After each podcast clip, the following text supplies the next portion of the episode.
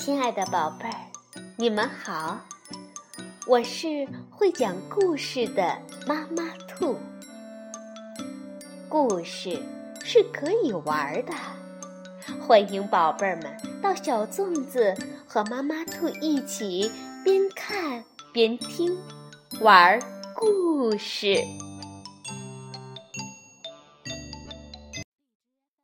宝贝儿，晚上好，欢迎收听。妈妈兔的花样故事。今天是农历腊月二十三。在古代过年的时候，家家户户都要在这一天里来送灶神，想要讨得灶神的欢心。今天我们就来讲一讲中华民俗故事《灶神的故事》，是由铁皮人科技编著。天地出版社出版。你是神仙吗？对，我是灶神。你做饭比我妈妈还厉害。听完故事你就知道了。传说灶神原本是天宫里的御厨。专门给玉帝和王母娘娘做饭的，他做的菜可好吃了。宝贝儿们知道灶神叫什么名字吗？中国东汉时期的人呐，给他取了一个名字，叫做苏吉利。有一年，众神给王母娘娘过大寿，玉帝对灶神吩咐道。各路神仙都会光临，你一定要好好准备，不要让我丢脸。对了，饭后甜点就做水晶菊花饼吧。想到菊花饼的味道，玉帝不禁咽了咽口水。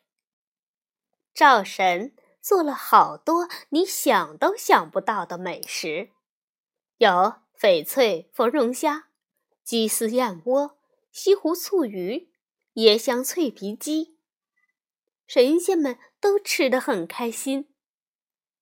灶神呢，他还在厨房里为最后一道甜点——水晶菊花饼忙碌着。打鸡蛋，摘下新鲜的菊花花瓣，和面，做馅儿，盛入模具，上锅蒸。哇！出锅后的水晶菊花饼看上去晶莹剔透，还有菊花的清香呢，实在是太诱人了。赵神忍不住尝了一个，呃，太好吃了！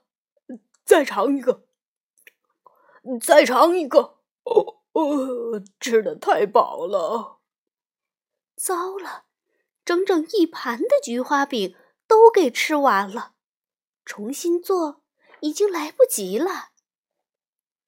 玉帝左等右等，也不见甜点端上来。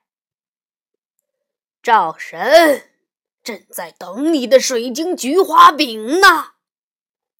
呃，我我本来只想尝尝味道，谁知道。不知不觉就吃吃完了。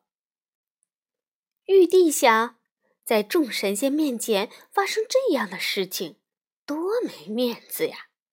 要是不处罚，众神仙会觉得自己管教不严的。玉帝狠了狠心，来人，把赵神给我贬下凡间。可是。新来的御厨做的东西总是不合玉帝的口味，怎么办呢？自己说的话又不能反悔，赵神已经被他贬到人间去了。李天王见玉帝这么苦恼，就来献计策：“您找个理由，让他一年回来一次，既能做菜孝敬您。”又能叫新来的厨子做菜，一举两得。玉帝想了想，说：“嗯，念在赵神往日功劳，封他为东厨司命，住在民间的灶房里，记录各家各户的事情。每年腊月二十三上天庭来给我汇报。”玉帝说完，想到美食，不禁偷笑起来。这里呀，要给宝贝们解释一下，司命就是掌管人的生命的神。赵神的封号全称是东厨司命九灵元王定福神君，这可是个不小的官儿呢。腊月就是农历的十二月，过完腊月就是春节了。由于灶神变出无数个分身，蹲坐在各家各户的灶房里，把人们做的好事和坏事都给记录下来。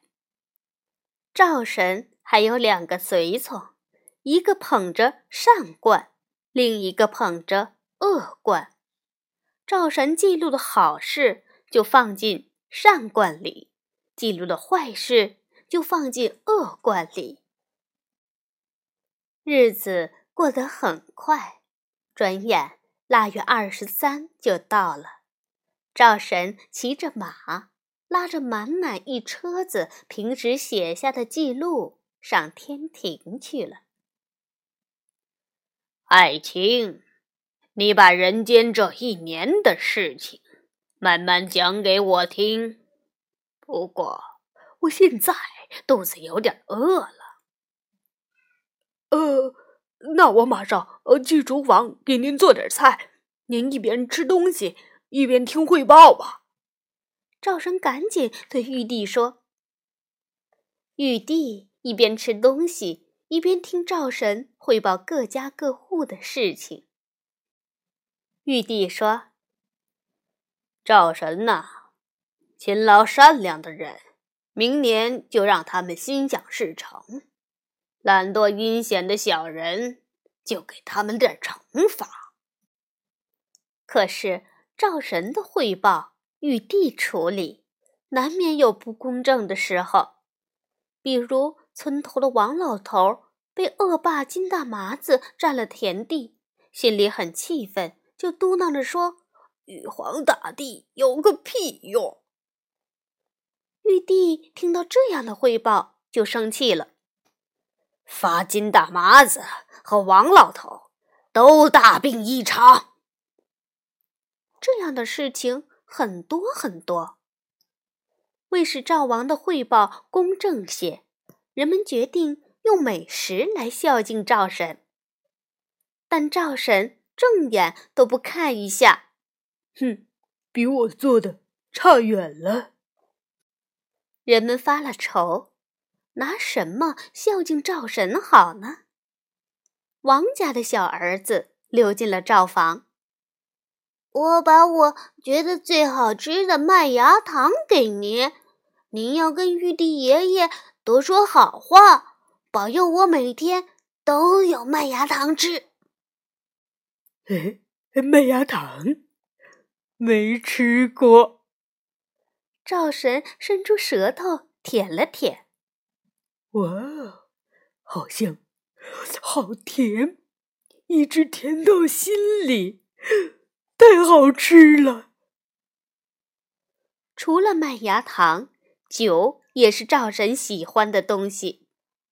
酒可以让赵神迷迷糊糊，把要说的坏话都忘掉。麦芽糖呢，又甜又黏，赵神的嘴甜了，就说不出坏话。麦芽糖粘住嘴巴，想说坏话也张不开嘴了。从此，人们都用麦芽糖来供奉灶神。每年的腊月二十三，灶神就只向玉帝汇报好的事情。玉帝也非常高兴。在腊月二十三，灶神离开人间，上天庭，向玉帝做汇报。这一天，家家户户都要祭祀灶神，这叫做送灶神。所以来年民间就更加风调雨顺，人们过上了更好的日子。好，宝贝儿，这就是灶神的故事。自古以来，中国呀就有祭祀灶神的习惯。灶神也叫做灶王、灶君、灶王爷、灶公、灶母、东厨、司命等。最开始，灶神。只有一位，后来老百姓觉得灶神一个人太寂寞了，所以又增添了一位灶神奶奶。所以民间供奉的灶神往往是灶神和灶神夫人这一对老夫妇。其实最开始呀，灶神只是中国古代神话传说中专管老百姓家饮食的神，灶房之神。到了晋朝，人们才又给灶神安排了督察人间善恶的职责。每年灶神离开人间，向玉皇大帝做汇报，家家户户都要送灶神。在古代，送灶神也是有讲究的。有一句俗话说：“官三民四邓家五”，意思是官绅权贵。有钱人习惯在腊月二十三送灶神，普通老百姓喜欢腊月二十四送灶神，而邓家，也就是船夫、渔民等水上人家，则习惯二十五才送灶神。送灶神最常用的祭祀品都是些甜腻腻的东西，比如糖元宝、汤圆、麦芽糖。